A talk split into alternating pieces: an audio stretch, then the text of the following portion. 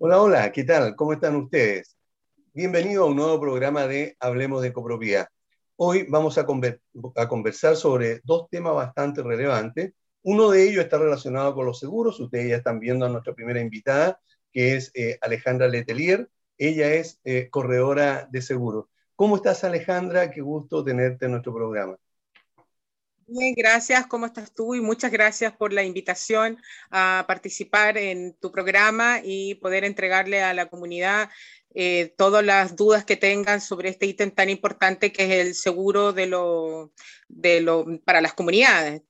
Claro que sí. Bueno, eh, cualquier consulta que ustedes eh, quieran hacer, háganlo al fono WhatsApp más 5699 824 0438 y vamos a tratar que Alejandra eh, conteste las dudas de lo que puedan ustedes eh, consultar. Antes de empezar nuestra conversación con María Alejandra, eh, quiero recordarles que Valle Azul es una empresa líder en limpieza, mantención y reparación de piscinas. Deja en manos profesionales serios y responsables la mantención de tus piscinas en condominios y particulares. Para mayor información, puedes llamar o escribir al fono WhatsApp más 56 961 206-001. Valle Azul, expertos al cuidado de tu piscina. Plan Legal es un servicio de ARMI Soluciones Legales orientado a condominios y administradores de comunidades que entrega tranquilidad en la forma y en la toma de decisiones y también en respaldos en los procesos de gestión. ARMIS se ha convertido en el primer estudio jurídico especializado en asuntos legales de comunidades. También es un líder de opinión en asuntos de copropiedad y es asesor legal de cientos de administradores y podríamos decir con plena seguridad de miles de integrantes del comité de administración. ¿Te gustaría descubrir cómo pueden ayudarte en el difícil proceso de administrar tu, comunidad? Entonces, ingresa a www.armis.cl. Ingelif es la solución, la tranquilidad y seguridad que los ascensores de tu comunidad deben tener para ser, eh, para ser mantenidos correctamente. Entonces, Ingelif es la empresa que necesita tu comunidad. Para ello, lo puedes empezar a ubicar en el fono WhatsApp más, no, en el teléfono 225-010-752. ¿Eres corredor de propiedades, agente, asesor o broker o inversionista inmobiliario? Entonces te invitamos al programa radial orientado exclusivamente para ti. Se llama Pauta Inmobiliaria. Es la única instancia en Chile que reúne a todos los actores del sector inmobiliario. Entrevistamos a dirigentes, analistas inmobiliarios, capacitadores y, por supuesto, a los colegas corredores de propiedades para que nos cuenten su experiencia y nos den consejos apropiados para desarrollar nuestro servicio, desarrollarnos profesionalmente o algunos tips incluso para invertir correctamente. No te pierdas el programa Pauta Inmobiliaria todos los lunes a las 16 horas por radiohoy.cl. Y ahora sí, ya vamos de lleno con Alejandra Letelier. Ella es gerente de Safin Corp, corredores de seguros y especialista en seguros de edificio. Y aquí quiero hacer un paréntesis, porque especialistas en seguros de edificio hay pocos. Sabemos que hay muchos corredores de propiedades, pero personas que se dedican eh, en su mayoría, digamos, eh, eh, del tiempo a orientar a los administradores, orientar a, los comités de administración, ayudarlos a tomar un buen seguro, son pocos, porque los seguros de los edificios son complejos, tienen también mucha complicación al momento de, eh, denunciar un siniestro, y es por eso entonces que debemos tener un corredor que sea especialista en los seguros de edificio, como digo, porque de esa manera entonces vamos a actuar eh, eh, de una manera segura, vamos a hacer las cosas de una manera apropiada y no vamos a cometer errores. Y debemos recordar que los errores que puede cometer, digamos, eh, en, un, en un denuncio de siniestro puede significar para la comunidad un desmedro económico bastante importante. Así que ahora sí, María Alejandra, lo primero que quiero preguntarte es, ¿cuántos años de experiencia tienes en el mercado de los seguros? Bueno, mira, te cuento un poco de mí. Eh, yo soy bancaria, ya 15 eh, años en el sistema bancario, fui ejecutiva del Banco Chile, Banco Scotiabank y Banco BCI. Y dentro de lo que es el proceso bancario, nosotros los ejecutivos siempre estamos relacionados con los seguros, toda la vida. Ya el ejecutivo bancario siempre se desarrollaba con el seguro hogar, el seguro automotriz, ¿no es cierto? El seguro del crédito hipotecario del cliente, y así me fui especializando en el tema del seguro. Además, yo soy administradora de edificios y condominios, ya de ah. me ejercí Claro, yo soy administradora, eh, me titulé el año 2020, ejercí en su oportunidad durante tres años con la inmobiliaria maestra en aquellos proyectos nuevos que estaban recién partiendo, te estoy hablando hace muchos años atrás, cuando recién empezó el tema de la administración de edificios de condominio, ya a normarse, ya a sacar el, el título, ya a profesionalizar el tema del administrador de edificio de condominio, yo hice el curso y trabajé. Y al trabajar toda esa cantidad de años, eh, pude darme cuenta, digamos, todos los problemas que tenían las comunidades, pasé por toda la cantidad de siniestros que te puedes imaginar, todo lo que es la labor del administrador, eh, conformando el tema de la asamblea, y ahí encontré el tema de la importancia del seguro. ¿Ya? Y a raíz de mi ejercicio de la profesión como administrador de edificio y condominio, me especialicé en el tema del seguro, donde hice mi curso de corredor de seguro a través de la CMF y actualmente, digamos, soy corredora y tengo código en todas las compañías del seguro, pertenezco a la ANS, que es la Asociación Nacional de Seguro, y bueno, tengo bastantes años de experiencia, como puedes ver a raíz de lo que te cuento. ¿En qué año hiciste el curso de administración? 2020. ¿2020? El 2000, no, perdón, yo salí del Banco de Chile el 2003, debe haber sido el 2005. Ah, correcto, ahí sí, perfecto, ahí me cuadra mucho más. Ah, perfecto, y entonces hiciste el curso y de ahí empezaste a administrar también en esa época existía ASIVA, que ahora ya no existe, ya no existe ASIVA, y ahí hice el curso y después lo hice a través de la maestra que estaba contratada como eh, administradora de edificio condominio, además me especialicé en un e-learning group y saqué mi segundo título de administración de edificio condominio por e-learning group. Ya, correcto. Por lo menos tiene la noción, digamos, y ya tiene bastante conocimiento en cuanto a lo que pasa en un edificio. Por eso que el, eh, estuvo re bueno que te haya especializado eh, eh, en asegurar los edificios justamente porque conoces eh, desde la raíz, ¿verdad? conoces desde la profundidad de un edificio, que es asegurar todo lo que, lo que no se ve, ¿verdad? Que, es lo, que es lo, además es lo más importante, ¿verdad? Exactamente, bueno, el seguro e, es, el uno. Mira, yo siempre he dicho cuando conversamos en, grupo que la administración de edificio y condominio tiene un conglomerado de personas que trabaja y que trabajo yo en sistemas integrales y, alianzas comerciales, porque aparte de un corredor de seguro, el edificio necesita un buen auditor, necesita un buen prevencionista de riesgo, necesita una persona, es todo, hoy en día es todo un conjunto de personas que trabajamos en pos de la comunidad para que la comunidad esté correctamente, con sus certificaciones, con sus planes de emergencia, con, con todo lo que es el seguro, alineados. Hoy en día estamos todos alineados en pos de, una, de que la comunidad esté correctamente, digamos. Ok. Bueno, tú tienes código, decías, con todas las compañías, al ser corredora, tiene autorización, digamos, para cotizar y para eh, tener acceso a todas las compañías de seguro. Por lo tanto, por lo tanto cuando, eh, cuando alguna comunidad te pida cotizaciones, tú puedes llegar con varias compañías a la vez, por lo tanto, porque tienes el acceso a eso. Exactamente.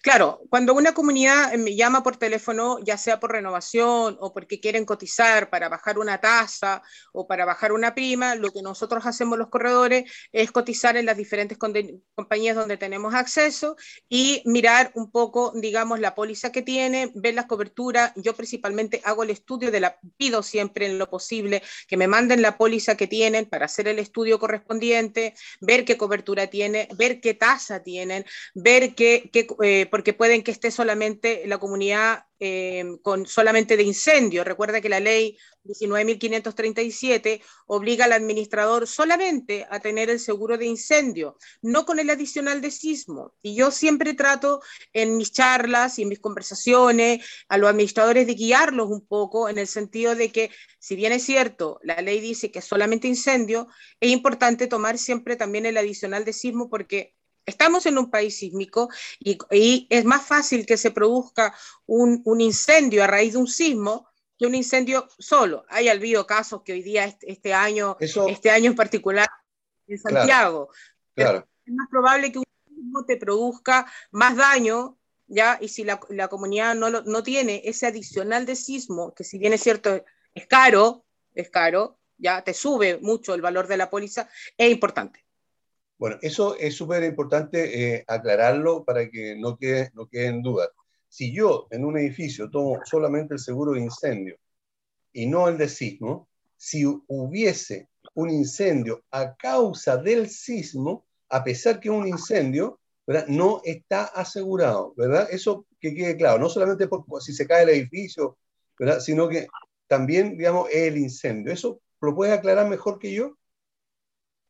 Exactamente, es así. Si hay un, hay un sismo, hay un terremoto y producto de ese terremoto hay un incendio y la póliza no está con, con, con sismo, eh, la compañía no va a cubrir. ¿Y tú tienes eh, algún, ejemplo, algún, ejemplo que, que podrías dar eh, para, que se, para que un sismo cause un incendio?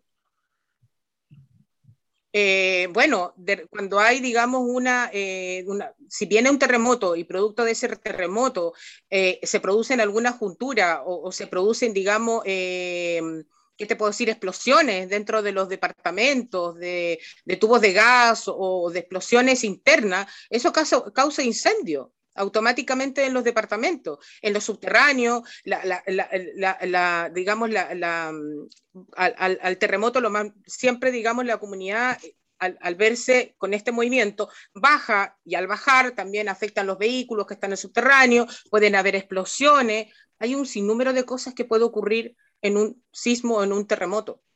Y somos un país sísmico, entonces todas las compañías tienen la adicional.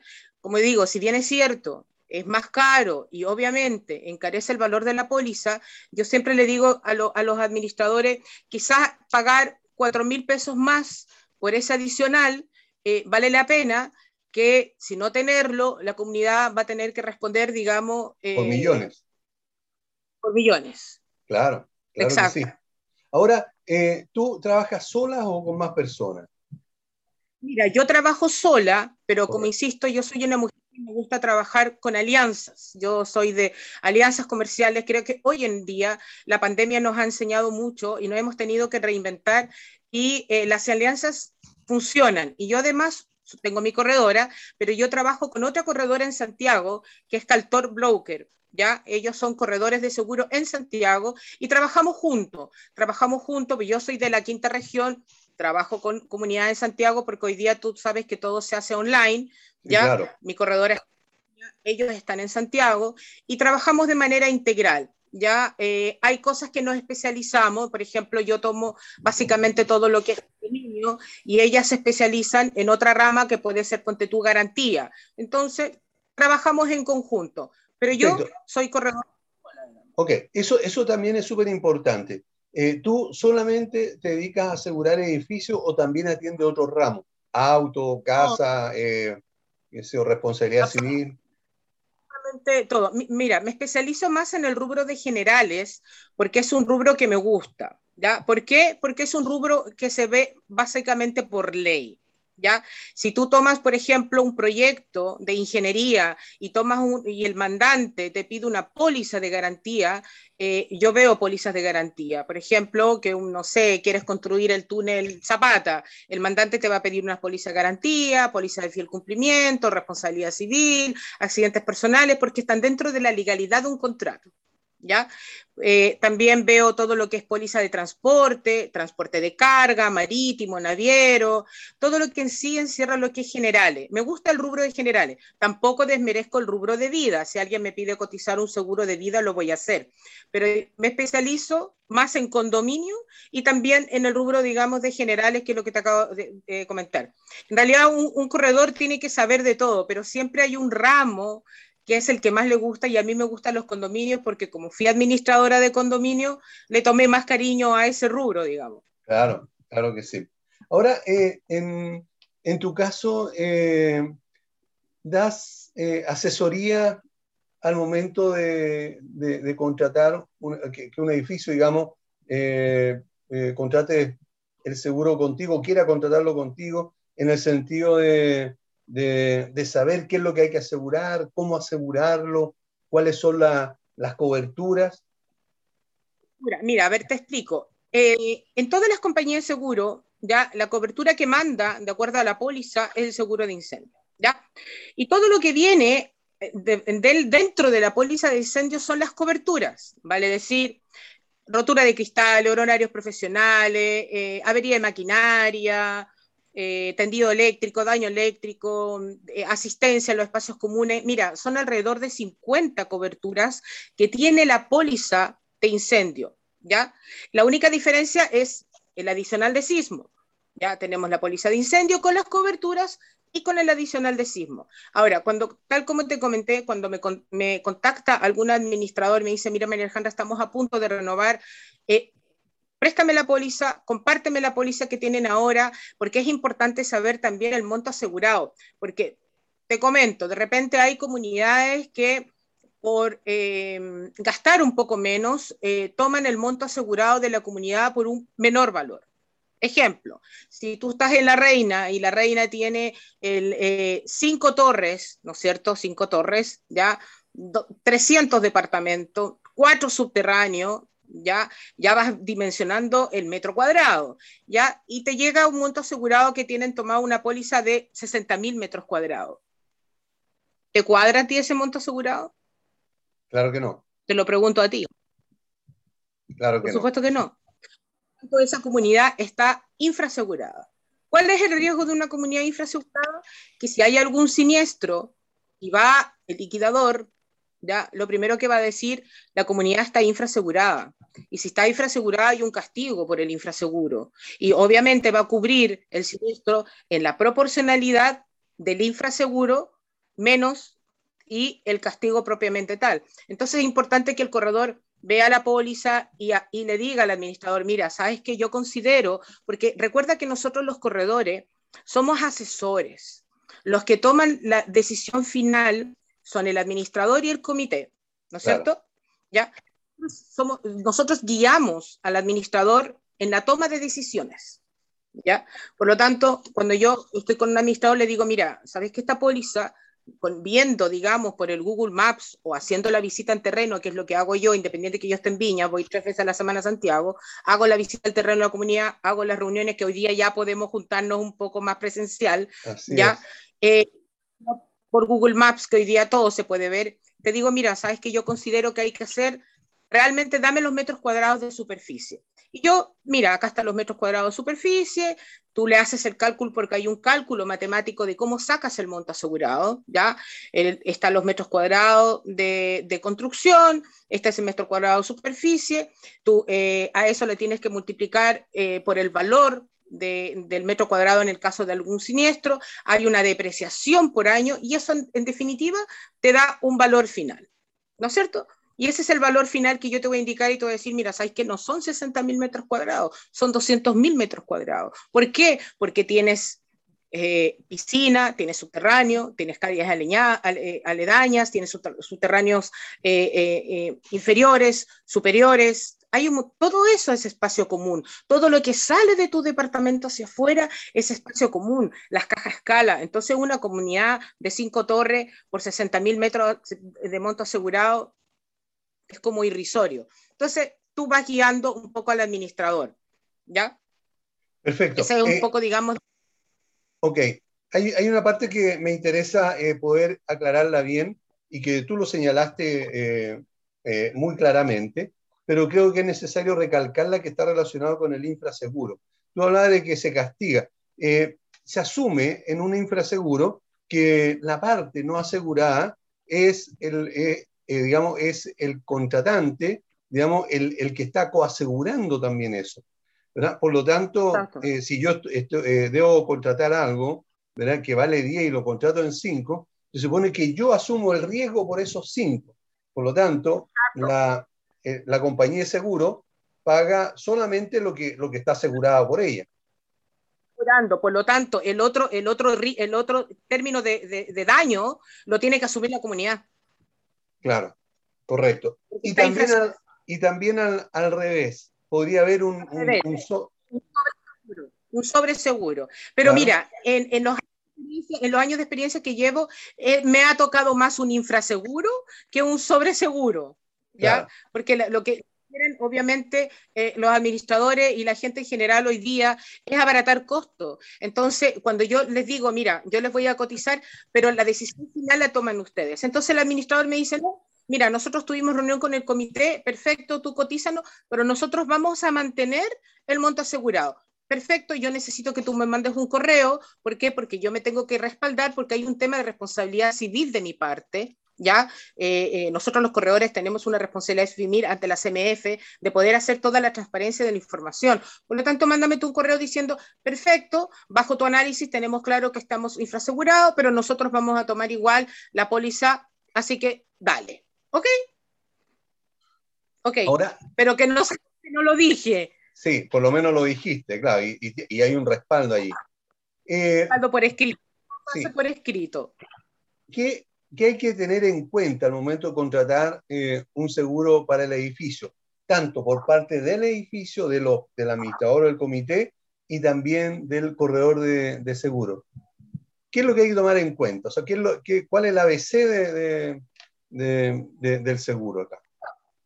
Para, contratar el seguro de, espacios comunes, lo que hay que tener en cuenta primero, uno, que la comunidad, eh, si no tiene seguro, por ley el administrador lo tiene que tomar. Eso es lo primero que tenéis que tener en cuenta. Segundo, todas las matrices que se piden para cotizar el seguro, ¿ya? El número de TOR, la antigüedad, Recuerda que hoy en día las comunidades eh, también, eh, si tienen una cierta cantidad de años, algunas compañías de seguro no cotizan, ¿ya? Más de 20 años la comunidad también no se cotiza. Entonces, el año, la comunidad, dónde está ubicada la comunidad, en la zona que está la comunidad. Recuerda que las compañías de seguro, cuando uno como corredor manda a cotizar una comunidad, la compañía es libre de tomar o no el riesgo. ¿ya? Yo puedo mandar a cotizar una comunidad en cinco compañías o en seis compañías y resulta que de las seis solamente me cotiza una. ¿Y por qué solamente me cotiza una? Primero porque la comunidad ha tenido mucho siniestro. Las comunidades, al igual que nosotros las personas, hay un sistema que se llama CISGEN, ¿ya? Así como el DICOM, en, las compañías de seguros. Entonces, cada compañía de seguro, todo es hoy día online. Entonces, si yo tengo un siniestro, ya, es lo que le digo, cuando me llega una comunidad le pregunto al tiro, ¿ha tenido siniestro el último año? Sí. ¿Cuál fue el siniestro? Y yo lo anoto, porque es lo primero que me van a preguntar, dígame cuál fue el siniestro y cuál fue el monto, porque te sale en línea. Entonces, el sistema SISGEN. Entonces, y eso incide en que la compañía va a tomar o no la decisión del riesgo. Y te puedo comentar que hay veces que me ha tocado decir a los administradores, no les puedo cotizar. Van a tener que renovar con lo que tienen. Y y en este caso, claro, solamente con lo que tienen, porque eh, ninguna compañía se puede interesar. Tal como tú dices. Claro, Aquí, este, esto, esto también es súper bueno aclararlo, eh, María Alejandra. Eh, lo que tú hablabas como esa especie de, DICOM que existe en las compañías, porque también existe la práctica a veces de abusar del seguro, en el sentido de tirar todo, ¿verdad? incluso mentir, digamos, para, o inventar, digamos, siniestros, con el propósito de ir haciendo mejoras en el edificio porque muchas veces, o la gran mayoría, digamos, eh, se le entrega el fondo, se le entrega el dinero, eh, se, le, indemniza, ¿verdad? por lo tanto se le da eso en, plata y ellos pueden entonces las comunidades hacer eh, otras cosas si es que quisieran. Pero al haber una cantidad mayor de, de siniestros, que las compañías se dan cuenta, eso también queda registrado, ¿verdad? todo queda registrado. En el minuto que tú llamas a la compañía de seguro, a ver, ¿qué, es lo primero que yo le digo al, administrador? Mira, este es, un este es un matrimonio, por lo tanto, tenemos que estar informados. Yo estoy contigo los 365 días del año, por lo tanto, yo soy un corredor absolutamente presente, no ausente. Si tú tienes un, un siniestro, lo primero que tienes que hacer es llamar a tu corredor. ¿ya? Llamar al corredor y decirle, oye, mira, ¿sabes qué? Hay un siniestro, por darte un ejemplo, no sé, em, se, eh, se, rompieron, eh, hubo una inundación, ¿ya? Producto de esa inundación del departamento, pasó el agua por los ascensores y producto de los ascensores eh, tuvieron, cayó por toda la vertical. Entonces, hay que denunciar el siniestro. Hay siniestros que acuérdate que hay un deducible también que hay que pagar, ¿ya? Porque esto va con deducible. Pero todo va, digamos, en la conversación del tipo de siniestro, porque si tú me dices que hay un siniestro en el estacionamiento que se robaron dos bicicletas, que me ha tocado, que me han llamado administradores, oye, ¿sabes que quiero hacer una denuncia de un siniestro? Porque resulta que en la parte donde guardamos las bicicletas nos robaron dos bicicletas. Entonces quiero hacer, pasar esto por por la compañía de seguro por robo. Pero a ver, ¿cuánto te sale la bicicleta? no sé, por la bicicleta te sale 20 mil pesos, por darle un ejemplo, ¿no es cierto? Ya. 40 mil 40 mil pesos.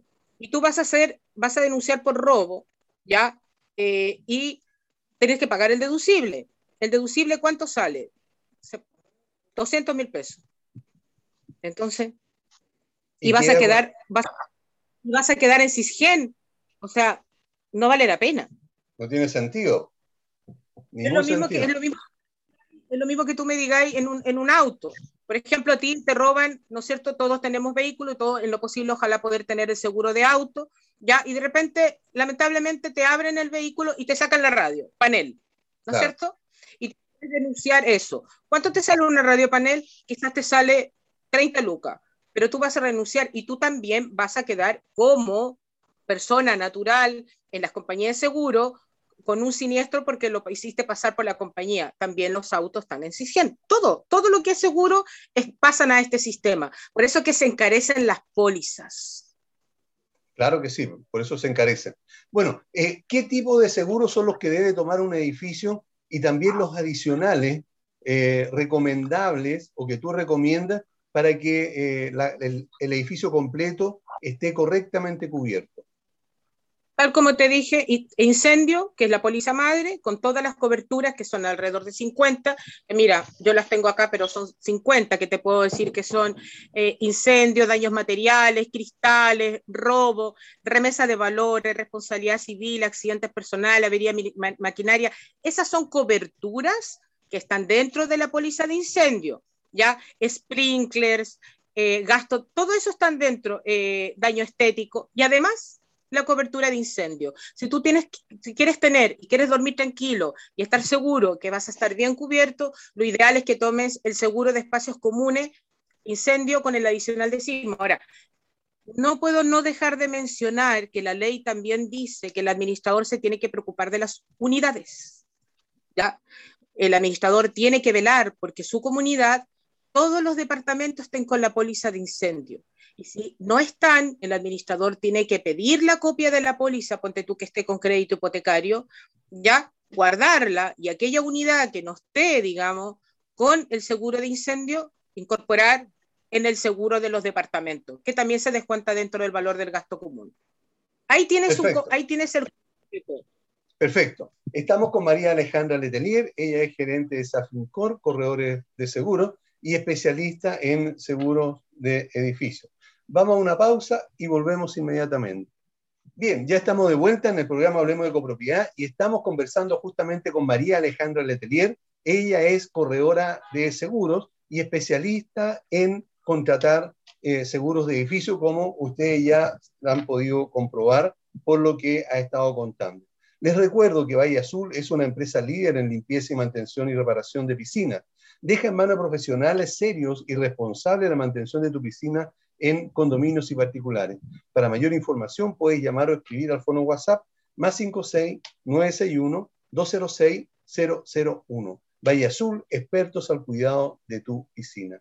Plan Legal es un servicio de ARMI Soluciones Legales que está orientado a condominios y administradores de comunidades que entrega tranquilidad en la toma de decisiones y respaldos, muy importante, en los procesos de gestión ARMIS es el primer estudio jurídico especializado en asuntos legales de comunidades. ARMIS se ha convertido en un líder de opinión en asuntos de copropiedad y es asesor legal de, cierto, de cientos de administradores. Descubre cómo puede ayudarte en el difícil proceso de administrar comunidades. Para ello, ingresa a www.armis.cl. ¿Quieres tener la tranquilidad y seguridad que los ascensores de tu comunidad están funcionando correctamente? Entonces, definitivamente debes contratar los servicios de Ingelif, que es la empresa que necesita tu comunidad en mantenimiento de ascensores y en general de transporte vertical. Ingelif es una empresa con experiencia en justamente el mantenimiento de los, eh, de los ascensores. ¿Dónde los ubicas? En www.ingelif.cl. Y no te olvides que todos los lunes a las 16 horas está el programa eh, Pauta Inmobiliaria en radiohoy.cl. Y ahí hablamos de temas que están relacionados con el corretaje de propiedades y las inversiones inmobiliarias. Por lo tanto, te recomendamos que no te pierdas el programa y lo veas todos los días lunes a las 16 horas en radiohoy.cl. Bueno, eh, María Alejandra, eh, ¿qué tipo de seguros son los que debe tomar un edificio y lo adicional es lo que estábamos conversando recientemente, y tú lo aclaraste muy bien. Y está, y quedó, eh, este programa queda grabado, por lo tanto, los auditores, si no entendieron o si quieren repetirlo después para entender bien esa parte, pueden eh, buscar en YouTube el programa y entonces eh, volverlo a revisar. Ahora, ¿cuáles son los siniestros más frecuentes en los edificios según tu experiencia? Las roturas de cañería. ¿Qué se entiende por rotura de cañería? La rotura de cañería normalmente es por un desgaste de años, ¿ya? Eh, una rotura de cañerías normalmente puede pasar de un departamento a otro, puede inundar las bodegas, puede inundar los ascensores, es lo más común que se ve en los, em, en los edificios. Ya, recuerda en todo caso que eh, los, corredores de, seguro, nosotros vemos dos tipos de seguro, comunidad horizontal y comunidad vertical. La comunidad horizontal ¿cierto? Son las casas. Las casas. Nosotros también, corredores de seguro, tenemos la obligación de que el administrador en un conglomerado de casas también tenga que tomar el seguro de incendio. Y en las casas, lo más común a veces que se ve es el, tema de las luminarias, los robos en casas. En los departamentos, lo que más vemos nosotros son roturas de cañería, y eso va de la mano con el tema de responsabilidad civil, porque pasa de un departamento a otro, avería de maquinaria, ¿ya? Esos son como lo más seguro, lo, más común, perdón, lo más común. Ok, eh, algo para que, eh, para recalcar, porque siempre existe el mismo problema. Los flexibles en un departamento, ¿son cañería, sí o no? Los flexibles en un departamento eh, son parte de la cañería. Pero, ok, pero no son cañería. Por lo tanto, eh, si hay una rotura en el, en el, en el flexible, ¿está cubierto? Hay una parte, sí, dentro de la, la dentro de la cobertura de, de, la cañería, hay un, hay un, nosotros tenemos límites y sublímites. Ya hay un sublímite que es especial para flexibles. ¿Ya? Te cubre la cañería y hay un sublímite que es para flexibles. ¿Ya? ¿Y qué, cobertura, o sea, y qué cubriría en este caso si se me rompe el flexible e inundo el piso de abajo? Si inunda el piso de abajo, hay que hacer el siniestro por rotura de cañería, por, flexible y por responsabilidad civil. O sea, hay que, ahí, hay que ver, digamos, eh, ahí hay que ver, digamos, todo el, el, el, ¿cómo se llama? Cómo se desarrolla el siniestro, pero ahí lo más probable que tengamos que pasar rotura de cañería con flexible y si pasó al departamento de abajo, hay que eh, siniestrar la policía. Además, además, por responsabilidad civil. Piensa tú que cuando hay un siniestro, no solamente voy a hacer un siniestro por una sola cobertura, puede que, puede que sean varias, puede que entre una avería de maquinaria, ¿Por qué? Por una mala mantención, puede que entre eh, la rotura de cañería en los departamentos y así se van sumando a las coberturas. Ahora, es súper importante de, detallar el proceso del siniestro, si quieres lo menciono. ¿ya? Por favor, sí. Eh, espérate, espérate un poquito. Eh, dame, dame un, un, segundo para poder remachar un poco lo que, lo que tú estás señalando en cuanto a eh, la cobertura de, em, de los, eh, de los flexibles. Entenderíamos entonces que si alguien eh, tiene, tiene un siniestro de esta manera y, afecta a otros, tú hablaste de una, de, una, de, una, de, de una responsabilidad civil. ¿Significa otra póliza o está dentro de la misma póliza esta cobertura? Dentro de la cobertura. Dentro de la, como yo te mencioné, está la póliza madre de incendio y esa póliza tiene 50 coberturas. Dentro de esas 50 coberturas, cada compañía de seguro coloca diferentes responsabilidades civiles. Por ejemplo, Chilena Consolidada tiene, es la que más responsabilidades civiles coloca en la cobertura. Responsabilidad civil inmueble, responsabilidad civil de mascota, responsabilidad civil de vehículo. Cada compañía de seguro coloca un poco más de responsabilidad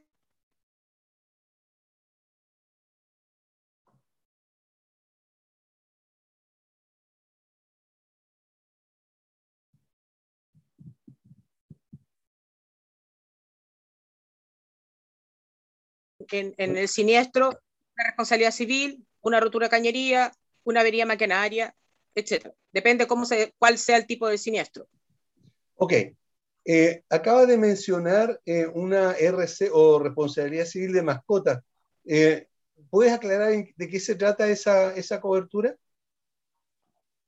Lo que pasa es que hay compañías que te colocan responsabilidad civil de cabeza de familia, que se llama, y responsabilidad civil mascota, o responsabilidad civil patronal, que tiene que ver básicamente, digamos, eh, con, digamos, si hay algunos departamentos que se inundan, ya tienes la lavadora y producto de la lavadora me quedé dormida y producto de ese tema doméstico al interior del departamento, esa lavadora empezó a subir el agua y yo me fui y se me olvidó y inundé todo el departamento, ya, y producto de la lavadora y de la manguera de la lavadora y por un olvido mío, yo inundé el departamento y el de abajo, eso se llama en una compañía de seguro responsabilidad civil, cabeza de familia, o tienen otro nombre, te digo yo, que otras compañías de seguro no lo cubre porque es un tema doméstico, porque fue producto de una eh, lavadora, de un artefacto doméstico. ¿Ya? Entonces, por eso te digo, las compañías de seguro normalmente tienen esa responsabilidad civil, la, la, mayoría siempre tienen dos, que son la responsabilidad civil inmueble y propietario. Ahora, importante que cuando hay en, en, los departamentos un siniestro, hay que ver también si la unidad propiamente tal tiene contratada su póliza, ¿ya? Porque puede caber la posibilidad de que ese siniestro de la lavadora no le compete al espacio común, Claro. Porque fue un de un propietario, producto de una mala manipulación de la lavadora. Te estoy dando ejemplos, ¿ya? Y ahí hay que, no se siniestra, no puede siniestrar el, administrador, digamos, la póliza de los espacios comunes. Tiene que hacer un siniestro de la del departamento, y así sucesivamente. Ok. Eh, Esas son responsabilidades. Ok.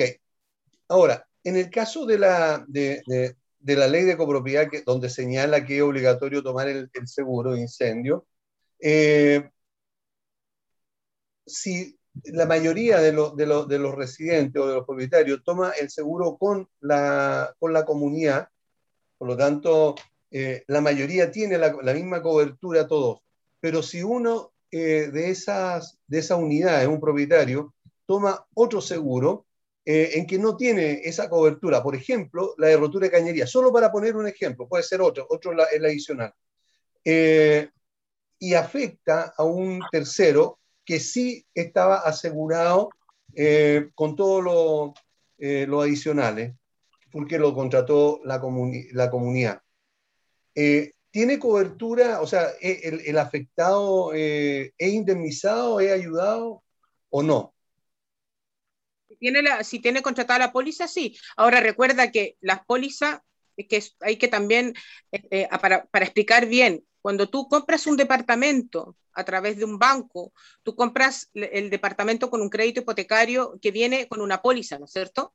Que es la póliza de incendio. Claro. ¿Ya? Y esa póliza de incendio, solamente la cobertura está, el monto asegurado está basado en la tasación, no en el valor comercial.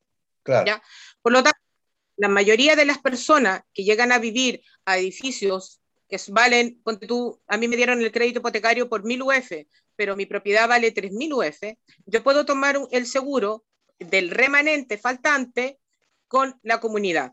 y se pueden, digamos, con la diferencia y se, y se pueden, digamos, en ambos casos hacer el siniestro por la comunidad, por su seguro personal y por el banco. Perfecto. De hecho, va a pedir la otra póliza. Y en el caso que me preguntan, efectivamente se puede hacer la duplicidad de seguro. Ok. Eh, ¿Qué es lo primero que hay que hacer o lo primero que debe hacer un, un, un administrador eh, cuando tiene un siniestro, por ejemplo, rotura cañería, y para hacerlo más fácil, era en un bien común, ¿verdad? Por lo tanto, le correspondía eh, a, la, a, la, comunidad y afectó a otras unidades. Eso. ¿Qué es lo primero que tengo que hacer yo como administrador? Mira, lo primero que tiene que hacer un administrador, ítem uno, llamar al corredor. Perfecto. Dos, una vez que me llama el administrador, tenemos que ver cómo se desarrolló el siniestro. Hay que armar. Piensa tú que esto hay que armar porque hay que hacer una presentación a la compañía de seguro. ¿ya? Entonces, hay que armar, hay que pedir, eh, si lo tuvo que hacer de emergencia un fin de semana, porque de repente hay, estas cosas ocurren los fines de semana, Navidad, Año Nuevo, el administrador lo tiene que hacer, no va a esperar al día lunes, eh, oye, eh, sabéis que tengo, no, no, puedo dejar a la comunidad sin agua, porque si claro. hubo un, una inundación, tengo que cortar el agua en la comunidad porque me estoy inundando, entonces hay que arreglarlo. Entonces, llamar al corredor, uno, informar, perfecto, hay que, todo se acompaña con foto, todo se acompaña con video que lo pide la compañía, todo se acompaña con informe técnico, todo se acompaña con factura de pago en el caso de ocurrido y pagado y ejecutado el siniestro. Una vez con todos esos antecedentes, el administrador, yo lo voy guiando, pero esto lo tiene que hacer el administrador, tiene que ingresar, digamos, el siniestro a la compañía de seguro. La compañía de seguro tiene un plazo en el cual determina cuál va a ser el liquidador, que hoy en día se llama ajustador, cuál va a ser el liquidador que lo va a contactar. Y el liquidador va a ir, va a, primero va a leer todo, lo va a llamar al administrador, va a ir a la comunidad, va a ver todo y ahí parte el proceso, digamos, del siniestro. ¿ya? Muchas veces ocurre que eh, puede que la comunidad no esté conforme con el informe que dio el, el liquidador, ¿ya? Con, y, ya, y ahí hay, o sea, el, el, corredor puede hacer una impugnación. Nosotros tenemos una cierta cantidad de, di de días que podemos impugnar, digamos, el, el informe de un liquidador y volver a pedir a la compañía que reconsidere. Importante también, y aquí lo señalo, como ya trabajamos en conjunto, que eh, el administrador se tiene que preocupar de las mantenciones, de, de, la, de, las cañerías, de las mantenciones del departamento, porque muchas, muchas eh, a veces eh, siniestros no se pagan por malas mantenciones y eso es lo, primero que ve un, liquidador. Claro, sí. Ahora, eh, es lo mismo que está señalando en cuanto a, a, lo que hay que hacer. Si, ¿Qué pasa si un propietario tiene un seguro, o sea, el seguro de la comunidad, porque eh, la comunidad lo tomó y él no, nunca, nunca se opuso, pero además tiene uno propio? En caso de siniestro, ¿puede hacer valer los dos o, o uno? ¿O cuál sería el que tenga mayor cobertura es lo que mejor va, va, a cubrir, porque si yo tengo el seguro de espacios comunes que voy a poner en una proporcionalidad y además tengo mi seguro eh, tomado por una compañía de seguro por un valor comercial total, obviamente voy a, voy a tomar en consideración el que tenga mayor monto asegurado. Ok, no es que yo pueda pasar los dos seguros, o sea, lo, eh, eh, el incendio o, o, el siniestro para las dos compañías independientemente la, la, otra compañía te va a decir, ¿usted tiene tomado un seguro? Sí, ya, pero ¿por cuánto es el monto asegurado? ¿Cuánto va a ser el deducible? ¿Cuánto es el sublímite? Ah, mira, ¿sabes que tengo en la compañía Mafre, en la compañía Consorcio por la comunidad? Ah, pero quizás en la comunidad le cubra más que mi seguro propio o mi seguro propio va a cubrir más. En ese minuto hay que hacer el estudio de las pólizas. Correcto. Ok. Las compañías de seguro castigan Ahora, es... a los... Sí, da, di, dime, dime. dime. No, aclárame tú antes de yo no. hacer.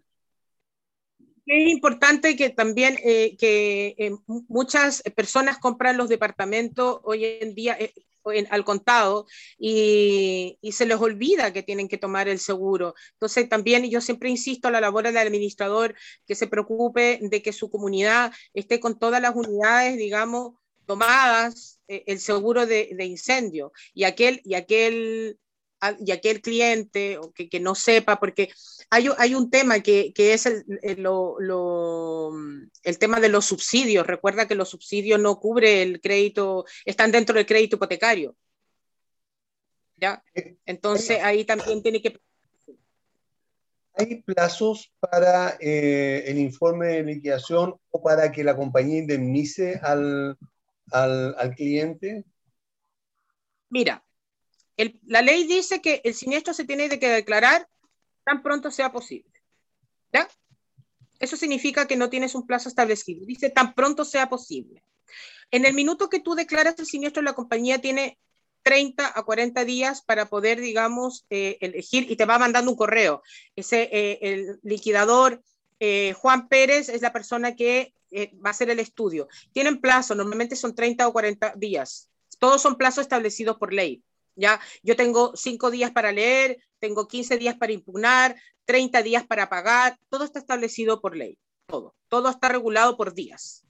¿Ya? Yo te puedo mandar, digamos, el calendario del pago, y yo normalmente a los administradores digo, mira, este es el calendario del pago de los siniestros. Se va a pagar en 30 días, en 15 días, en 45 días, tenemos 15 días para impugnar, tenemos 30 días para impugnar, de acuerdo a cómo, cómo nos llegó, digamos, el, el informe del liquidador. Correcto. Eh, tú recién mencionabas que eh, hoy día, eh, bueno, puede pasar un siniestro el fin de semana, pero también con la pandemia los liquidadores no están yendo mucho a las comunidades o no lo estaban haciendo, no sé ahora que empieza a mejorar un poco la cosa. Pero ¿es válido esto de mandar las fotos, los videos? ¿No, no cuestionan ese tipo de, de, de pruebas, por llamarle así? No, para nada. De hecho, lo primero que te pide cuando tú subes el informe del liquidador a la compañía de seguro, anexe video, anexe fotos, ah. anexe hora, por ejemplo, yo, ¿a qué hora fue? Oye, no, fue el 20, y tú tienes que hacer el, cuento, porque piensa que la compañía de seguro, esto igual que un cuento, tú tienes que contar cómo fue el siniestro. Eh, esto fue el 24 de diciembre a las 12 de la noche, donde el conserje bajó y se dio cuenta que las, que las bodegas estaban inundadas y tuvo que cortar el agua, se tuvo que llamar de emergencia a un, a un, a un ¿cómo se llama?, un técnico, y ahí tú cuentas todo. Se acompaña la foto el antes el durante y el después que hiciste el trabajo con la factura y con el detalle. Y todo eso tú lo mandas a la compañía de seguro. Hoy día todo es online, querido mío, porque la pandemia hoy día todo nos ha dado el tema online. Tú lo mandas online y te van respondiendo el recibido conforme se le asignó tal liquidador. Ahora, también es importante que haya administradores que les gusta trabajar con sus liquidadores, porque hay administradores que tienen administraciones grandes, que tienen 20, 30 departamentos y trabajan con su liquidador. Y uno, uno como corredora le dice, perfecto, yo pido que por favor contacten al, liquidador eh, de la empresa tanto para este siniestro. Listo. O si no, arbitrariamente la compañía te va a designar un liquidador.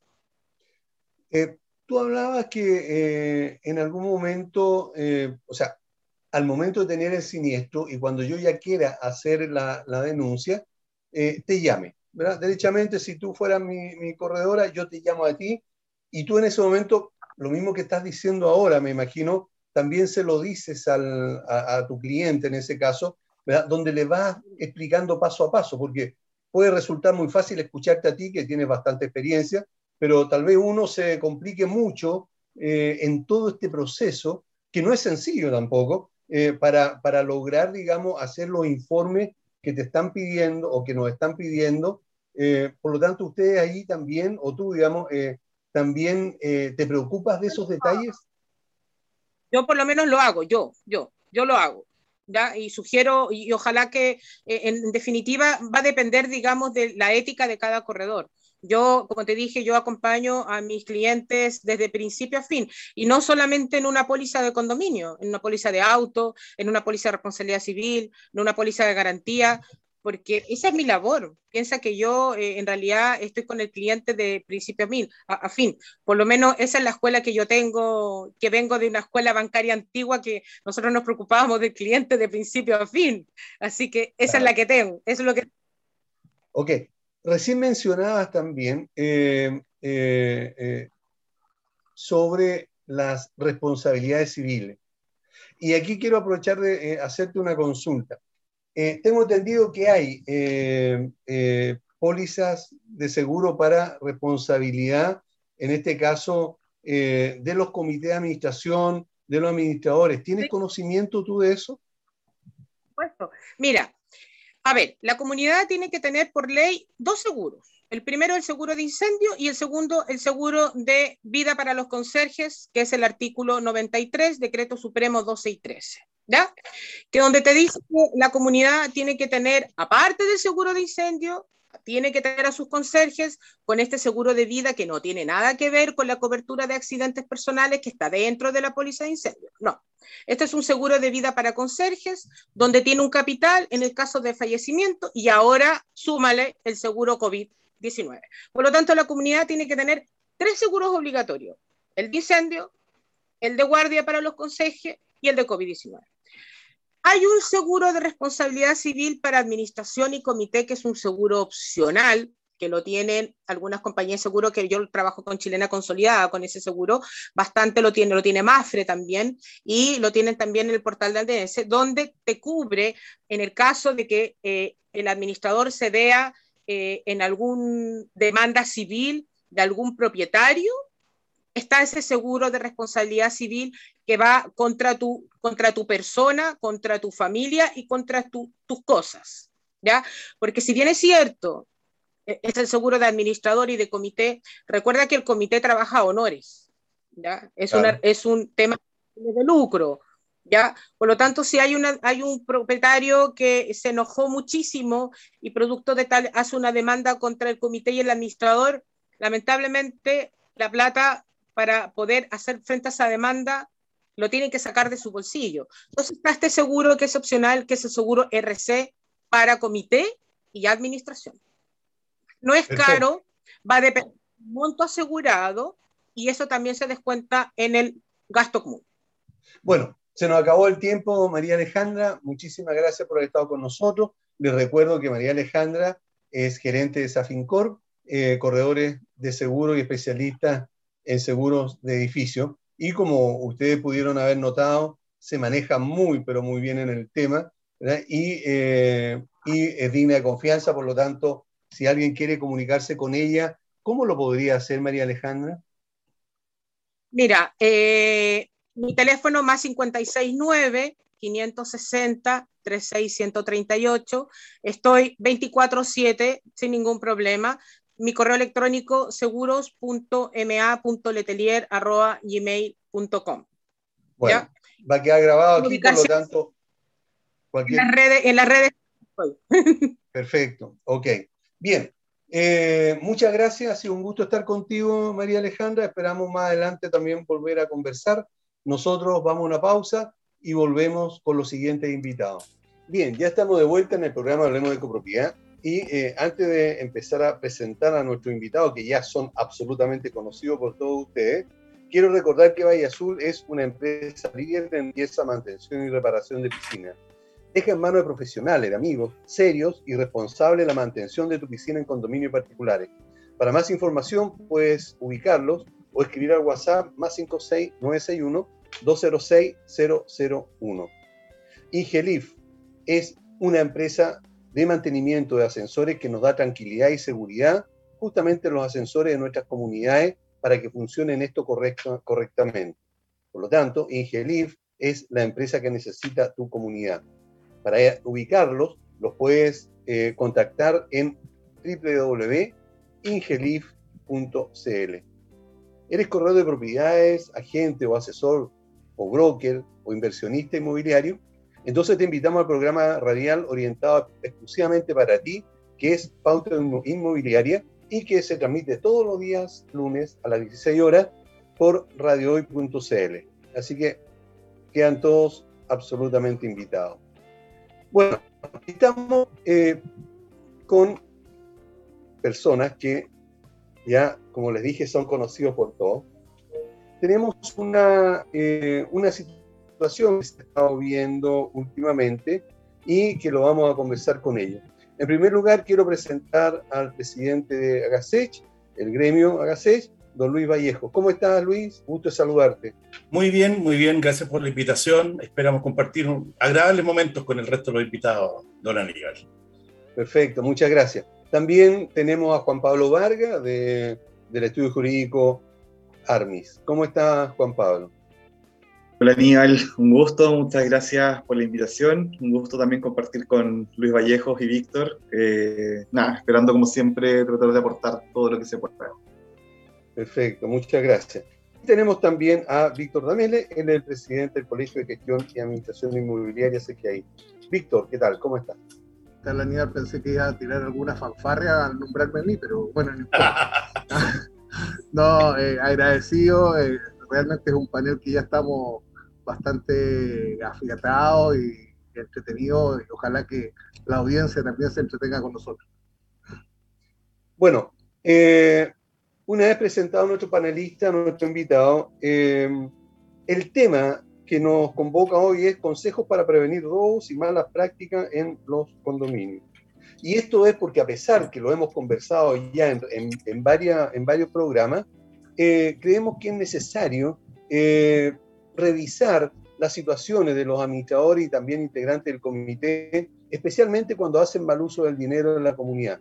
Sabemos, y quiero aclararlo muy tajantemente, que son muy pocos y extremadamente aislados las situaciones que, eh, de robo de, por parte de los administradores, incluso por parte también de los, de los comités de administración pero efectivamente causan mucho revuelo al salir en la televisión, en todos estos matinales, y la cobertura que se les da es, bastante grande. Por lo tanto, eh, teniendo pensado esto, quisiera en primer lugar preguntarle a, a, a Luis Vallejo en cuanto a el conocimiento de de causas relacionadas precisamente con esto, con usurpación de dinero por parte de administradores. Eh, tú, según eh, tu gremio, eh, ¿son muchos o pocos los casos que suceden? No, tal como tú indicabas, Aníbal, los casos son aislados. Lo que pasa es que tienen mucho revuelo, como dices hay una caja de resonancia, como toda noticia. Las noticias son las menos, digamos, pero resuenan muy fuerte.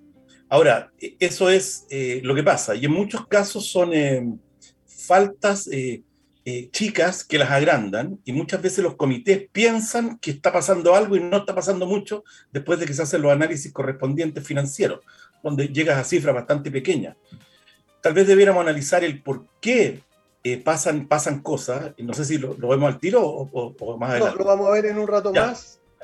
Pero como te digo, son hechos, hechos, mayoritariamente son hechos aislados donde el comité de administración tiene una labor importante porque finalmente ellos deben fiscalizar y estar siempre ahí, qué está pasando y, en comunicación con la comunidad.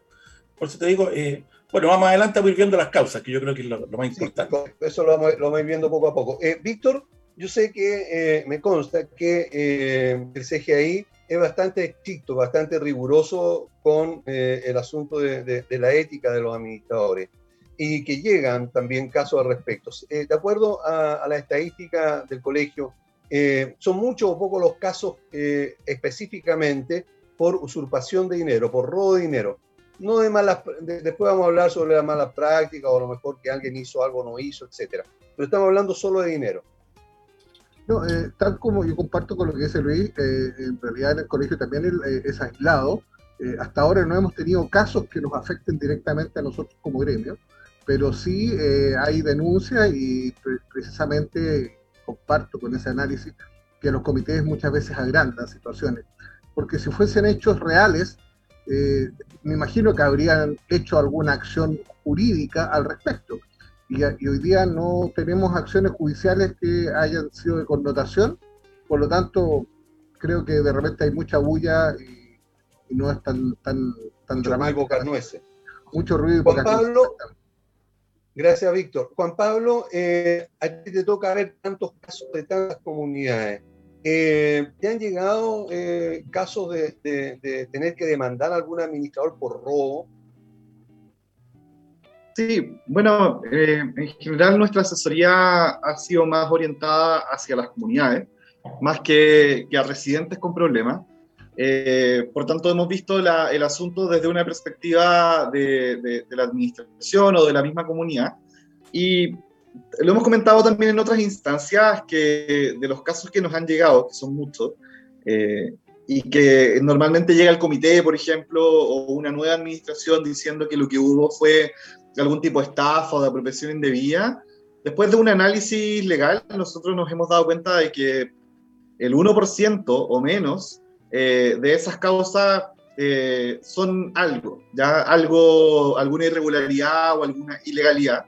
Eh, y en el 99 o más por ciento de los casos se trata de confusiones, de falta de transparencia quizás o, de, falta de conocimiento quizás de, alguna administración, pero difícilmente un delito. Entonces, creo que, que, tiene razón Luis y Víctor en el sentido de que son casos que se deben tomar con mucha prudencia porque de ese 1%, que quizás sí son, son procesos judiciales, eh, no necesariamente todos constituyen un delito final. Eh, y como dice Víctor, no tenemos muchas causas de, connotación en donde sepamos que se haya llegado hasta el final, en el fondo. Eh, y lo que ocurre mucho es que la gente habla, que, que, hay, hay asambleas o, o, grupos de personas que se organizan y que dicen cosas en la tele. Y claro, eso causa mucho ruido, pero no necesariamente es, es que exista una estafa propiamente tal. Así que nada, creo que que eh, hay que ir viendo en la práctica en la medida en que vayan surgiendo causas, pero en la, actualidad no, no, es tanto lo que existe. La, verdad, la verdad es que nunca he escuchado que hayan metido preso a algún administrador o algún comité de administración. no, no, no, no, se ha sabido de, de, un caso así. Pero de acuerdo a la experiencia de ustedes como, como dirigentes gremiales, ¿a qué se debe que esto suceda? Que estos muy pocos casos, y pensemos que hay algunos, en que el administrador roba. ¿A qué creen ustedes que puede verse? Bueno, a la, deshonestidad del administrador, pero eh, en cuanto a, la, eh, al procedimiento, ¿qué creen ustedes que está fallando ahí? Bueno, hay, una, hay, una mezcla de factores, no, es uno nomás. O sea, primero, para que exista un, un, defalco, así tiene que haber una, alguien que lo genere, o sea, tiene que haber una persona deshonesta desde un inicio bajo esa lógica, si no hay, no hay sistemas de control adecuados, esto se suelta. Hoy, hoy en día, con la tecnología que hay eh, disponible, la transparencia es muy fácil. Por lo tanto, el comité de administración basta que tenga un buen sistema de software de las distintas marcas que hay, que funcionan más o menos todas bastante bien, permiten, digamos, que haya mucho respaldo de lo que se, en qué sale la plata. Eh, si alguien quiere hacer un desfalco, tiene que ser algo bastante más elaborado ya. Y por otro lado, quiero destacar que tanto, tanto el colegio como nosotros contamos con normas eh, para que no cualquiera entre a los gremios. Eso, eso digamos, va purificando el, este, este rubro poco a poco y indudablemente a la larga eh, las personas que, que, anden buscando un administrador van a probablemente recurrir a los gremios a decir, oiga, ¿quién, quién, quién me recomiendo? ¿Quién está acá? O simplemente van a decir, mira, el hecho de que se rijan por códigos de ética, que sea gente que está siempre siendo capacitada, y, ahí conseguimos en muchos puntos, eh, va a permitir que esto se vaya mejorando. Hoy día cualquiera se las da de administrador. soy, yo soy administrador mañana y pasado no. Y entra cualquiera, por ahí escuché un, no sé, un peluquero, y aquí quiero ser administrador. yo, te, yo te dije eso. Claro, entonces, ¿qué pasa? Que no, no, porque sea pelu, no porque sea peluquero y con las tijeras, nada, no va por ahí pero cualquiera puede ser. Es como que yo diga mañana, yo mañana soy ideólogo y soy naturópata. Y empiezo a atender gente y me las doy de. Entonces, eh, ¿qué pasa cuando tienes un rubro donde no hay una normativa eh, real? Espero esto que lo arregle el Registro Nacional de Administradores. Se generan estos temas. Es un tema de descontrol, según mi opinión. Ok. Víctor, en tu caso, en el caso del colegio, eh, ¿a qué se puede deber esto? No, bueno, yo quiero dejar claro que el colegio, su sello principal es la Comisión de Ética y Disciplina, lo cual se rigen todos nuestros, administradores colegiados. Y yo creo que adicional a lo que dice Luis, eh, hay, otro, hay otro elemento cuando, cuando se jibarizan los comités de administración y van renunciando y quedan dos y después queda uno con el administrador, ahí puede pasar cualquier cosa si no es solamente una, responsabilidad a nivel de los administradores, sino que también es a nivel de los, de los comités de administración. Es más, yo creo que es más responsabilidad de los comités de administración que los propios administradores, porque son los que tienen que supervisar y controlar, ¿cierto?, eh, la gestión del administrador. No es que tengan que coadministrar, sino que simplemente estar atento a que todas las acciones eh, eh, financieras y contables estén bien realizadas. Yo nunca he visto que una comisión de revisora de cuentas de un condominio funcione. Todos dicen, no, vamos a crear una comisión revisora de cuentas. Se eligen, se nombran, y anda, arma la tremenda parafernaria, y el momento cuando le dice, oiga, ahí está la documentación, revise, no, es que no tengo tiempo, no, es que... Y al final no hacen nada. ¿Te das cuenta? Entonces, eh, y después empiezan a hablar de que no, que no se revisó y pueden haber estafas, pero no se concreta nada tampoco. Entonces, y cuando dicen, no, es que el comité robó, porque también acusan a los comités que robaron. Ok, perfecto, denúncienlo. No, es que son vecinos. Bueno, entonces no entiendo nada. Al final, yo creo lo, lo, que dice Juan Pablo es muy cierto, los porcentajes son mínimos, mínimos. Yo creo que es mucho ruido y, más que nada. Y pocas nueces. Eh, Juan Pablo, eh, ¿qué dice la ley en cuanto a la responsabilidad del comité en el resguardo de los bienes de las comunidades? Especialmente los bienes económicos. A ver, ¿qué, ¿qué responsabilidad tienen ellos? Sí, bueno, antes que eso, quería adherir un poco a la postura de, de Luis primero eh, en el sentido de que efectivamente no hay mucho control de quién es administrador hoy día y, eso impacta en quién llega a administrar finalmente. Adhiero también a la postura de Víctor, eh, en el sentido de que hay falta de control de parte de los comités, eh, quizás producto de su desconocimiento normativo, y eso también genera un impacto en, en, quién llega a administrar al final y cómo administra. Y también creo que, que como resumiendo un poco la idea anterior, creo que hay un problema que es más social que local, las comunidades tienen que hacerse cargo no solo de los problemas eh, internos, sino que todo lo que viene afuera. Y afuera muchas veces tienen malas costumbres, delincuentes directamente. Entonces, si es que no hay un control de quién es administrador y si no hay al mismo tiempo alguna especie de control interno de los comités, obviamente pueden producirse situaciones delictuales eh, que son un porcentaje muy bajo, como decíamos, pero ocurre, en el, puede, puede pasar. Ahora, respondiendo a tu pregunta, Aníbal, sobre la responsabilidad del comité, eh, del comité, ¿cierto? Me preguntaba. Sí, del comité, pero resguardar, digamos, los bienes de la comunidad, entre ellos el dinero. Claro, eh, bueno, es, un tema interesante. En general, eh, el comité tiene un control, como, como decía Víctor, que en, el fondo es como de coadministración o de apoyo a la administración.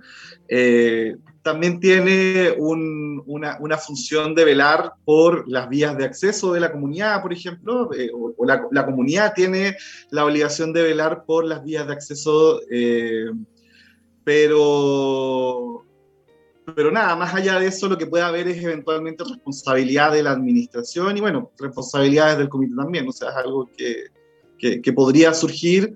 Eh, por eso es importante que las comunidades también ojalá tengan algún tipo de seguro, de responsabilidad civil en caso de que exista algún problema de este tipo.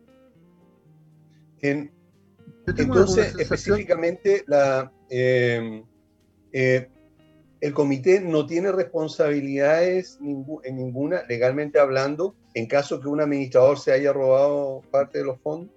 Sí, podría existir algún tipo de responsabilidad por ausencia de, control. Eh, y eso es algo que podría ser una, una querella eh, por administración desleal incluso, pese a que el comité no es un cargo remunerado, podría surgir algo así eventualmente. Es algo que nosotros no hemos visto en la práctica que se haga, eh, pero, pero podría suceder. Ahora, de acuerdo a eso, eh, Juan, Juan Pablo, de acuerdo, perdón, Daniel, de acuerdo a eso, En, la modificación de la ley eh, va a estar el beneficio a los comités de administración y a los miembros de los comités que puedan gozar de disminución de sus gastos comunes. Por lo tanto, indirectamente eso se puede considerar una especie, una especie de remuneración al revés, ¿cierto? ¿Y eso te va a dar causa, te va a dar causa para hacer alguna acción penal? Yo, yo creo que en general eh, mi, respuesta es súper amplia porque eh, eh, en verdad debe analizarse caso a caso. puede que hoy, por ejemplo, ya tengamos la posibilidad, si ocurre un hecho delictual de parte de la administración, puede que podamos accionar a través de policía local, puede que podamos demandar civilmente por responsabilidad civil y puede incluso que podamos querellarnos criminalmente eh, por algún tipo de delito. Eh, entonces, habría que analizar el caso concreto hoy. Y con la incorporación de la nueva ley, claro, se añade un elemento que es importante y que es la disminución del gasto común y que hace que el comité tenga una responsabilidad mucho mayor porque el fondo está recibiendo un beneficio económico directo eh, a partir de su gestión, pero igual es un tema casuístico, o sea, eh, eh, no creo que sea como prudente dar una respuesta general, sino que tenemos que quedarnos con la idea de que sí, pueden existir responsabilidades del comité, eh, por delitos cometidos por el administrador, pero depende del, caso a caso. Eh, ah, un paréntesis, un paréntesis eh, referente a lo que se acaba de señalar de que los, los comités de administración pudieran, si así lo estima la comunidad, recibir alguna remuneración en el sentido de rebaja en el gasto común. Como gremio, Luis eh, eh, ¿Cuál es la posición de ustedes? Yo en lo personal... Sí, correcto. Yo en lo personal eh, discrepo, discrepo. Primero porque aquí, aquí hay una cuestión extraña. El gasto común es el 100%. Entonces, en el fondo, tú vas a rebajar el valor que va a ingresar, porque le vas a dar una rebaja a las personas que pertenecen al comité. Está rompiendo el concepto de la alicuota, que es la base del funcionamiento del sistema de los condominios. Entonces, diferente es, diferente es que tú aumentes en un monto el gasto común lo metas al gasto común y le pagues al comité un porcentaje. Porque de lo contrario, si solamente vamos a hablar de una rebaja de eh, estás sacando plata donde no debes sacar. Es mi postura, ¿de acuerdo? Se, Ahora, estaría, se estaría provocando un déficit. Eh, estoy o sea, de hecho, 100 y estoy recibiendo 98. Es el punto. Exactamente. Entonces, la única forma de hacer eso es que recibas, no sé, pues 102 para que des 2 y te quedes con 100 de nuevo. Por eso te digo que hay que meterlo al gasto común. ¿Y cómo sube? Perfecto. En el caso del colegio, Víctor, ¿Y, cómo subes, Luis? No, es un gasto más. pero ah, aumentando el gasto. Un momentito, un momentito. O sea, eh, seamos serios en esa parte. Los gastos son súper claros, por lo tanto no puedes empezar a inventar partidas eh, contables para subir un monto para que con el diferencial se lo dé al, comité. No, se me parece episodio. ¿Y, cómo lo vas a bajar? Yo, no, en esa parte estoy de acuerdo, porque vas a tener un déficit y vas a tener un asiento contable que no va a estar completo esa diferencia, ¿a dónde la vas a tirar a pérdida? No existe el, el, de pérdida. Entonces, eh, si estoy de acuerdo contigo, si me parece ilógica esa postura, pero viene. Entonces, y, va a ser de acuerdo a lo que establezca la, la, asamblea. Entonces, ahí uno, uno, ojo, ahí uno tiene que ser súper claro en expresar las condiciones financieras al respecto. Bien, estamos con Luis Vallejo, Víctor Damene y Juan Pablo Vargas hablando de estos temas que están relacionados con eh, las malas prácticas de las administraciones. Vamos a una pausa y volvemos inmediatamente. ya estamos de vuelta en el programa Hablemos de Copropiedad y eh, estamos conversando sobre un tema que es bastante serio, complejo, eh, y es por eso como que ustedes pueden ver la seriedad en el rostro de nuestro invitado porque efectivamente eh, estamos, conversando sobre consejos para prevenir robos y malas prácticas en los condominios. Y hemos estado conversando sobre las situaciones que se puedan plantear ahí y el por qué. Desde el punto de vista de un administrador, Luis, eh, ¿cómo la comunidad puede resguardarse para que esto no suceda y cuáles serían los mejores resguardos? Bueno, eh, hay, aquí esto, digamos, no, existe como, una, como un manual de cómo administrar, por lo tanto cada administrador tiene sus propias prácticas. Eh, hay algo que deberíamos cambiar tal vez, ¿ah? pero finalmente, mira, eh, primero, ocupar un software es fundamental donde permita transparencia a la comunidad, cosa que la gente sepa en qué se gasta la plata. Que cada vez que sale plata tenga un comprobante de respaldo, escaneado e impreso para que quede el resguardo físico y el digital. Eh, con, eso simple, y hacer, por ejemplo, cuando haya que cotizar algo, hacer una matriz de cotización. ¿Qué vamos a comprar? Cámaras, ya. ¿Qué nos ofrecen estos distintos proveedores? Y buscar una, una, solución eh, acotada en los proveedores con todos los resguardos posibles. O sea, un historial de compra, después se hace una carta GAN para ver cuándo se están haciendo la instalación y los avances, se termina el proyecto y se deja todo archivado digitalmente. Entonces tú le haces clic, le haces clic al egreso como, como vecino y puedes ver cómo se hizo el proceso, una cosa ordenada. Eso. Después tener un control del banco acucioso, hacer conciliaciones bancarias todos los meses, la plata, la plata que entró a la cuenta corriente, como salió. Eh, es importante que cuenten con un administrador que sepa trabajar y que esté, siempre lo voy a reiterar, que está asociado a algún tipo de asociación gremial para que tenga un control, que tenga capacitación y resguardo legal. Los gremios entregamos, ¿no es cierto?, eh, los códigos de ética donde hacemos sanciones y si es necesario se expulsa a un miembro. Si es, bajo esa lógica, las comunidades tienden a confiar más en los administradores que son de gremios porque obviamente son personas probas y que están en el gremio por algo, no cualquiera pertenece a un gremio. Es lo que yo puedo aportar. Ahora doy la palabra ahí para que continúen mis colegas. Ok, gracias. Víctor, en tu caso, o en el caso, digamos, del colegio, desde el punto de vista de un administrador, ¿cómo la comunidad puede resguardarse para que no le sucedan este tipo de cosas? ¿Y cuáles serían los mejores resguardos, por supuesto? Mira, eh, nosotros tenemos un manual cómo se administra, eh, que, sirve para las comunidades y para los administradores pero la verdad es que eh, hay cosas que son relevantes. Hoy día las comunidades y consecuencia de todo lo que hemos vivido y que fue la génesis de, este, de, esta, de estas reuniones en, esta radio, fue a raíz de la denuncia de un robo masivo que hasta, hasta el día de hoy no se sabe si, ha, continuado legalmente o no, judicialmente no. Y eso te demuestra lo que estábamos conversando al comienzo. Eh, las comunidades se han, han ido tomando como la práctica derechamente eh, de llamar al colegio solicitando administradores colegiados.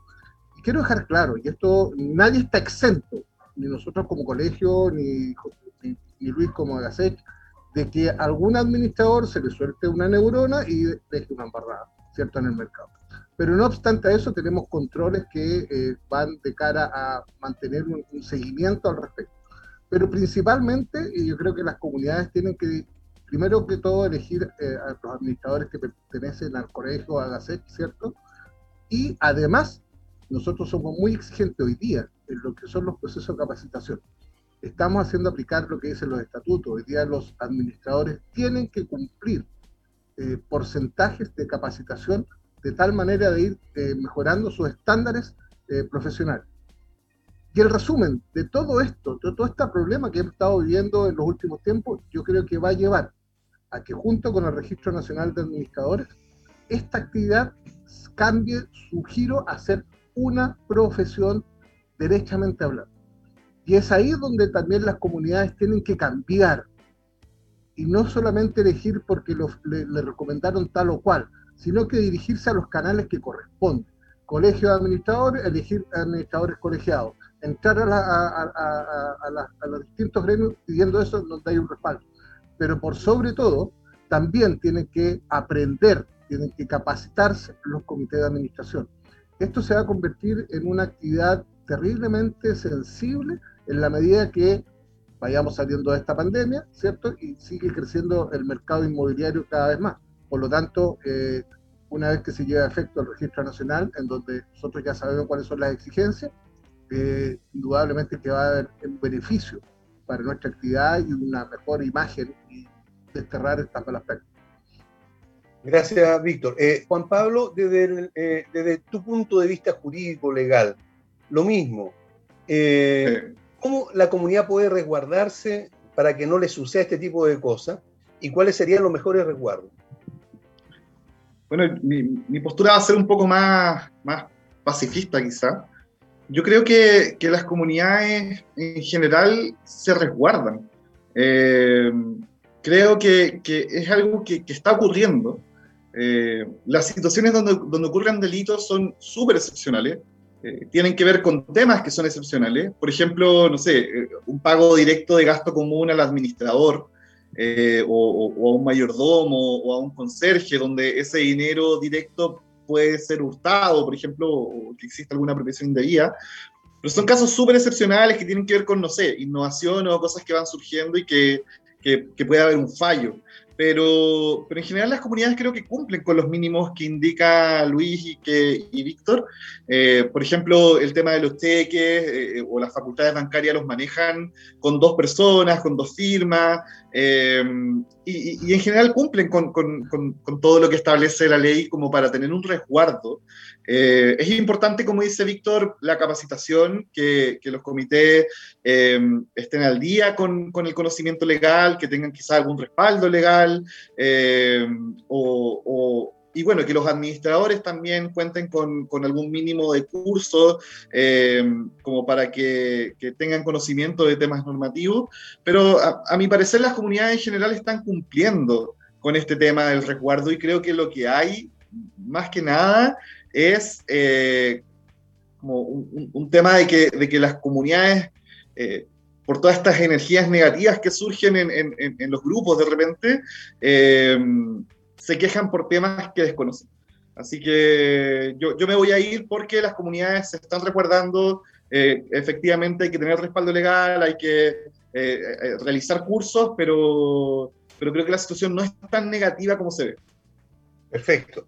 Ahora los voy a poner en una situación un poco más compleja. Al, al, preguntarle a los gremios y después a Juan Pablo, si eh, una mala práctica, como aparte de las que ya hemos estado viendo, que es la deshonestidad o que el, eh, hecho de, un robo o de una apropiación indebida de dinero, eh, ¿no será una mala práctica también, una falta de honestidad, el no saber administrar, el no tener conocimiento de todos los temas que están relacionados con la copropiedad y dominarlos cabalmente como administrador? Porque eso también trae perjuicios enormes a las comunidades. Si yo no hago una mantención correctamente o no estoy bien metido en el tema, puedo perjudicar a la comunidad. Si yo no hago un contrato de trabajo de la manera correcta, le va a perjudicar a la comunidad por las demandas y, las multas que pudiera acarrear, o tal vez eh, alguna, alguna otra situación. Eh, eso también involucra falta de ética, involucra mala práctica. ¿Qué eh, posición tiene Agasech, Luis? Bueno, el, punto es, un poco, volvemos atrás, esto no es ilegal, es inmoral. O sea, una persona que no está capacitada, digamos, para determinar, para hacer un determinado trabajo, no lo debiera hacer. Es como, no sé, el caso del colegio médico, digamos, el ejercicio ilegal de la profesión, donde ellos tienen todo un sistema. Acá no tenemos eso. Eso estamos, nosotros estamos creciendo en esa parte. Y probablemente en un par de años más empujemos y logremos llegar a tener, como dice Víctor, que esto sea una profesión, donde efectivamente para ser administrador tienes que cumplir estándares más exigentes. Hoy día el registro es una parte, pero yo creo que vienen más cosas, y debieran venir, para estandarizar también el proceso.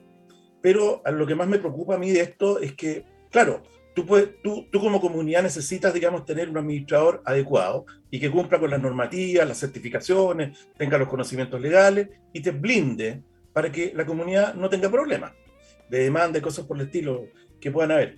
Bueno, pero ¿están dispuestas las comunidades a pagar los honorarios adecuados? Porque en el fondo hoy día pasa mucho que los comités de administración se jactan de que mientras más, mientras, oye, le pagábamos 500, le pagamos 400, igual trabajan.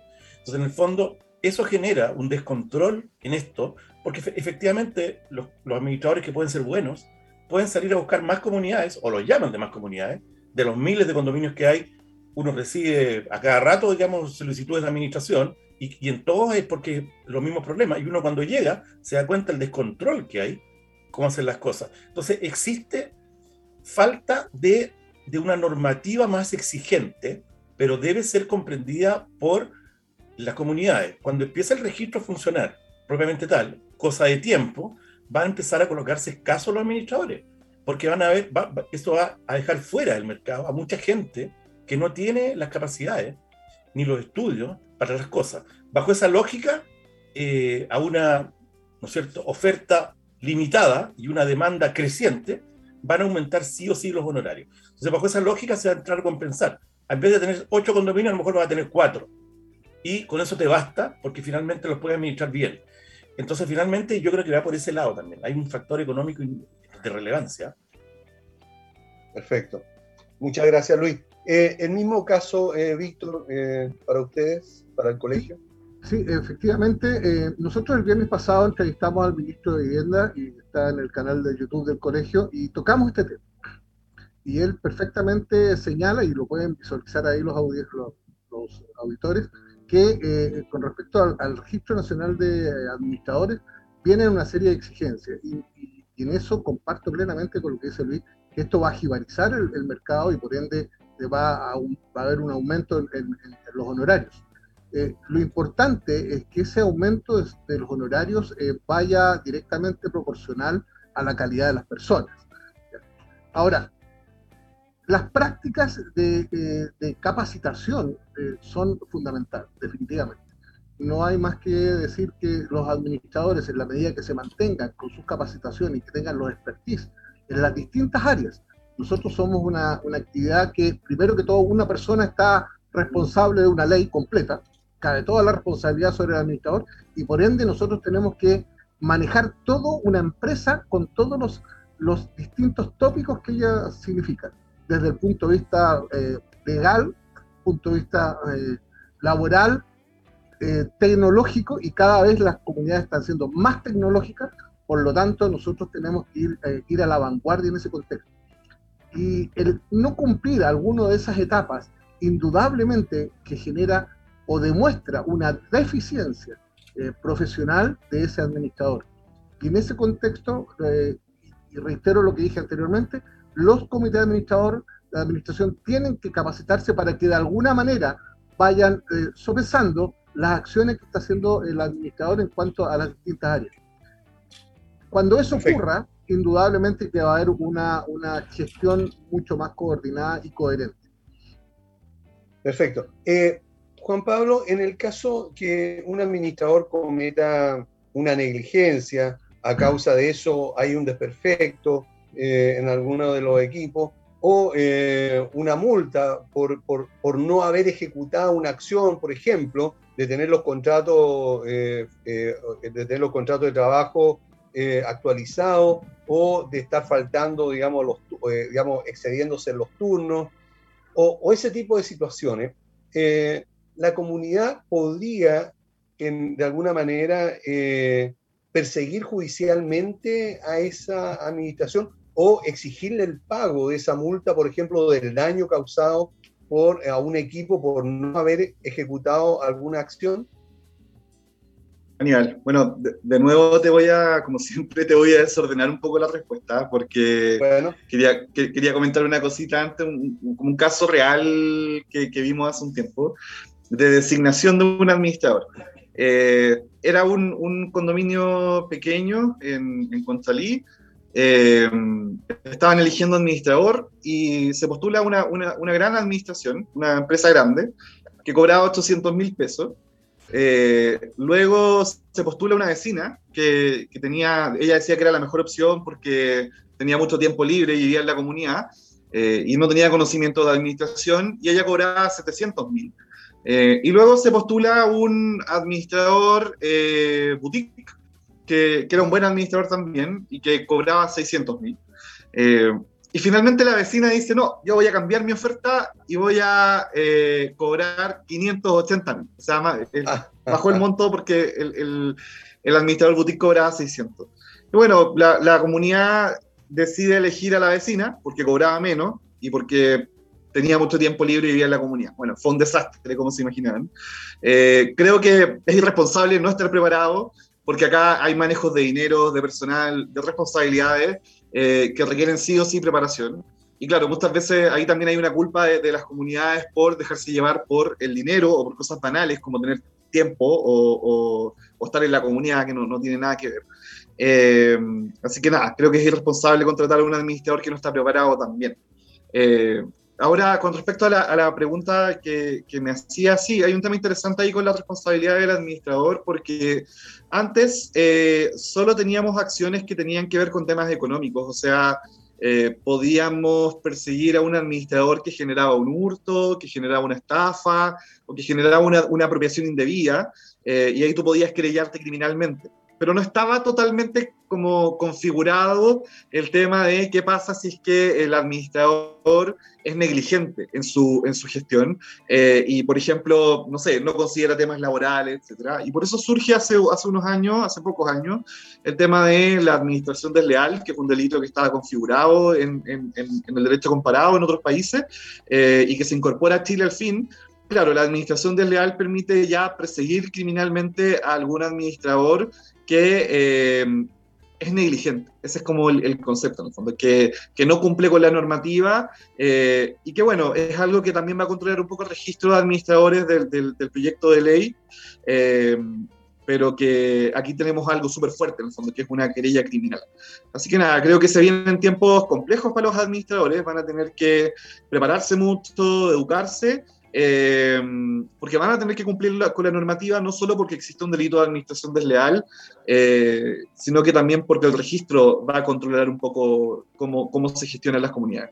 Juan Pablo, una, una pregunta, ¿Tú, ¿Tú, has tenido algún seguimiento de, de, del hurto de, ese administrador de los 25 millones de pesos? Eh, ¿Algún seguimiento judicial al respecto? No, pero tengo entendido que, que tenían contratada, contratada, asesoría legal y que estaban ejecutando acciones. Así que desconozco cómo ha avanzado. Normalmente las acciones demoran igual en su preparación, así que puede que en un tiempo más tengamos información. Pero, pero desconozco, yo, bueno, no, no, puedo decir nada, porque en el fondo eh, no puedo decirte si es que es un delito o no, es algo que va a tener que determinar la justicia. Pero es un caso como súper excepcional, así que bueno, vamos a ir viendo ahí cómo avanza.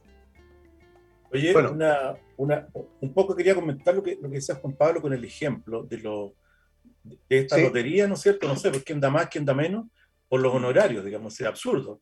O sea, hoy día tú analizas, digamos, el administrador está sujeto a cumplir un montón de legislaciones. La ley de seguridad, la ley de ascensores, la ley del trabajo, la ley de copropiedad. Eh, sin embargo, eh, está a cargo de una instalación que vale millones de dólares un edificio puede costar 20, 10, 15 millones de dólares. Y, traes un administrador y le pagas lo menos posible para que te mantenga. O sea, aquí hay algo que no cuadra. Y es porque efectivamente el mercado durante años se ha ido autodeprecando. Entonces, finalmente hoy día se pueden producir estas cosas. Una señora que dice, con respeto a la señora, no la conocí, pero yo vivo en mi casa, tengo tiempo libre, yo me encargo de la administración. Esto es fácil. Esto es muy fácil. Esto no es fácil.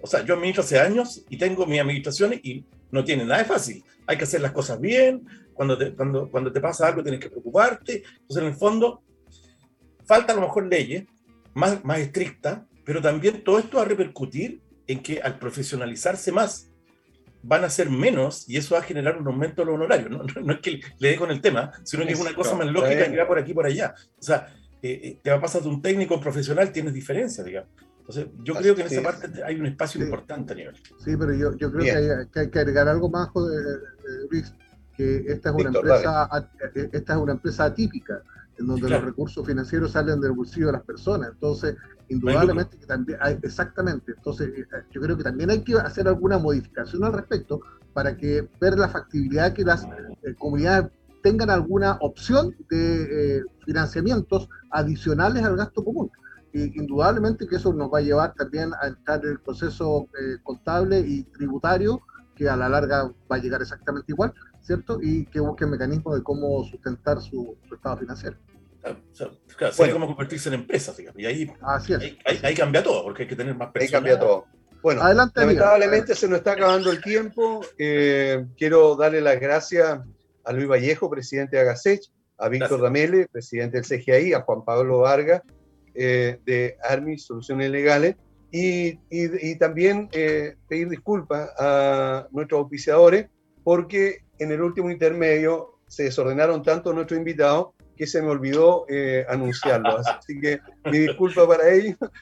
Y quiero despedirme de todos y esperarlos el próximo jueves, como siempre, a las 11 de la mañana para seguir tratando temas que están directamente relacionados con la copropiedad. Muchas gracias y nos vemos. Chao. Gracias, Aníbal. Adiós, Aníbal. Mucho gusto. chao. chao.